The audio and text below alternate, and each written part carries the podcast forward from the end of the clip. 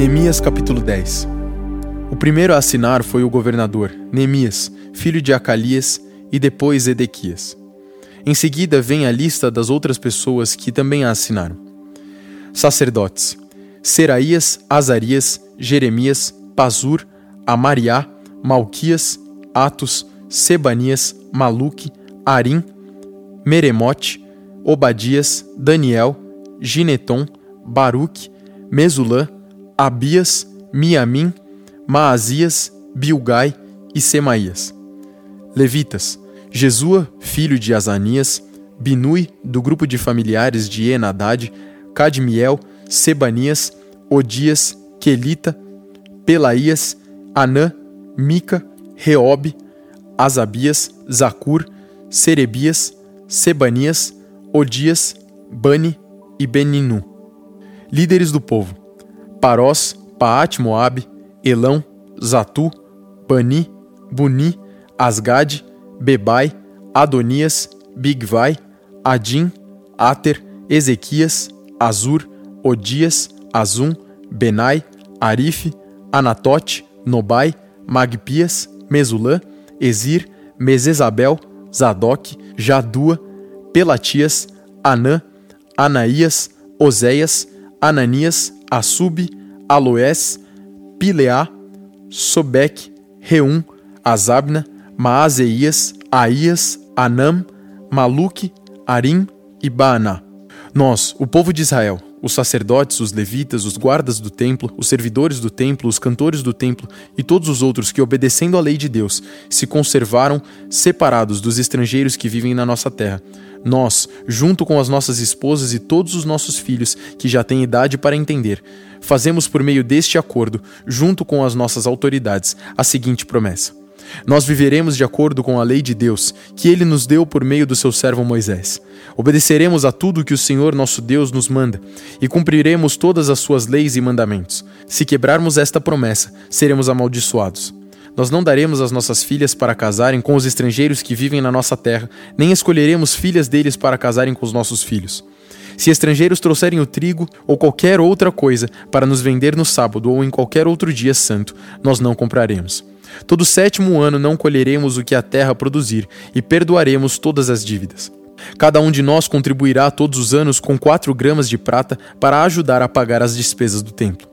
Para o serviço de adoração no templo, daremos o seguinte: os pães que serão oferecidos a Deus, a oferta diária de trigo e de cevada, os animais que serão completamente queimados todos os dias como sacrifícios, as ofertas sagradas para os sábados, para as festas da lua nova e para as outras festas, as outras ofertas sagradas, as ofertas para tirar os pecados do povo de Israel e qualquer outra coisa que for necessária para o templo tiraremos sorte para saber quais os grupos de famílias que terão de fornecer a lenha para queimar no templo os sacrifícios que serão oferecidos ao Senhor nosso Deus, de acordo com o que a lei manda.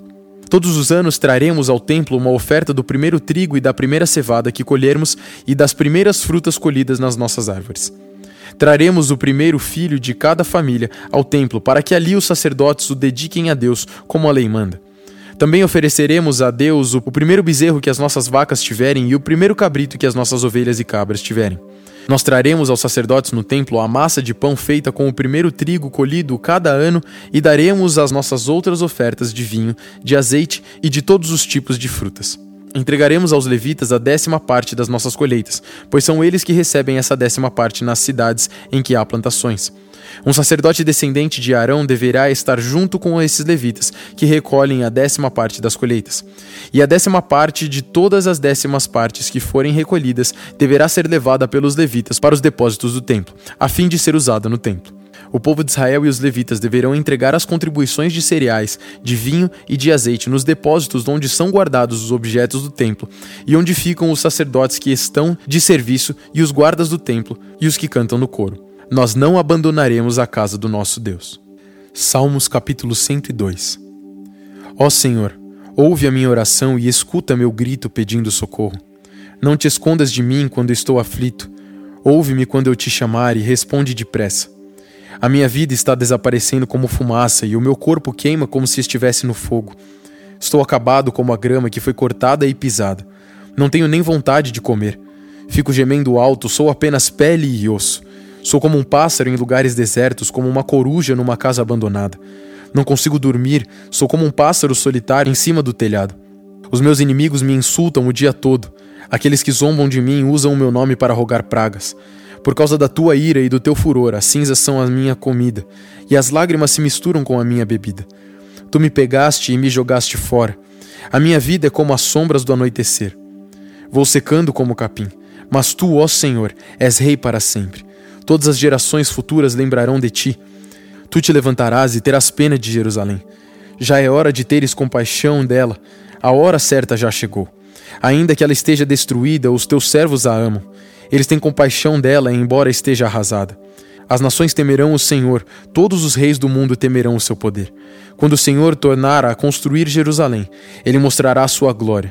Ele ouvirá o seu povo abandonado e escutará a sua oração. Que isso fique escrito para que os nossos descendentes saibam o que o Senhor fez e para que o louvem aqueles que ainda vão nascer. Do seu lugar santo, nas alturas, o Senhor olhou. Do céu ele olhou para a terra a fim de ouvir gemidos dos prisioneiros e libertar os que tinham sido condenados à morte.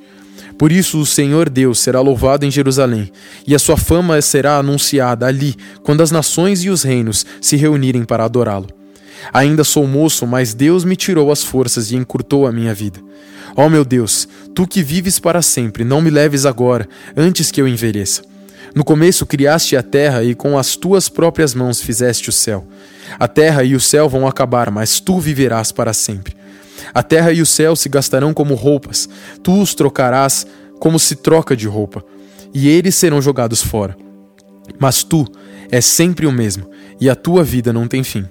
Os nossos filhos viverão em segurança, e os seus descendentes terão sempre a sua proteção. Apocalipse capítulo 7 Depois disso vi nos quatro cantos do mundo quatro anjos em pé.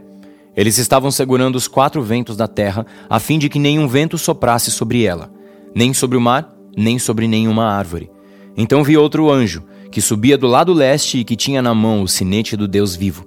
Ele gritou com voz bem forte para os quatro anjos que tinham recebido o poder de fazer estragos na terra e no mar. O anjo disse: Não façam estragos na terra, nem no mar, nem nas árvores, até que marquemos com o sinete a testa dos servos do nosso Deus. Aí me foi dito o número dos que foram marcados. Eram 144 mil. Eles pertenciam a todas as tribos do povo de Israel, doze mil de cada tribo, de Judá, Ruben, Gade, Aser, Naphtali, Manassés, Simeão, Levi, Issacar, Zebulon, José e Benjamim. Depois disso olhei e vi uma multidão tão grande que ninguém podia contar. Eram de todas as nações, tribos, raças e línguas. Estavam de pé diante do trono e do cordeiro, vestidos de roupas brancas, e tinham folhas de palmeira nas mãos, e gritavam bem alto: Do nosso Deus que está sentado no trono e do Cordeiro vem a nossa salvação. Todos os anjos que estavam de pé em volta do trono, dos líderes e dos quatro seres vivos, então eles se jogaram diante do trono, encostaram o rosto no chão e adoraram a Deus, dizendo: Amém. Ao nosso Deus pertencem para todo sempre o louvor, a glória, a sabedoria, a gratidão, a honra, o poder e a força. Amém. Um dos líderes me perguntou: Quem são estes que estão vestidos de branco? De onde foi que vieram? Eu não sei. O Senhor sabe, respondi. Então ele me disse: Estes são os que atravessaram sãos e salvos a grande perseguição. São as pessoas que lavaram as suas roupas no sangue do Cordeiro e elas ficaram brancas. É por isso que essas pessoas estão de pé diante do trono de Deus e o servem de dia e de noite no seu templo. E aquele que está sentado no trono as protegerá com a sua presença. Elas nunca mais terão fome nem sede, nem o sol nem qualquer outro calor forte as castigará. Pois o cordeiro que está no meio do trono será o pastor dessas pessoas e as guiará para as fontes das águas da vida, e Deus enxugará todas as lágrimas dos olhos delas.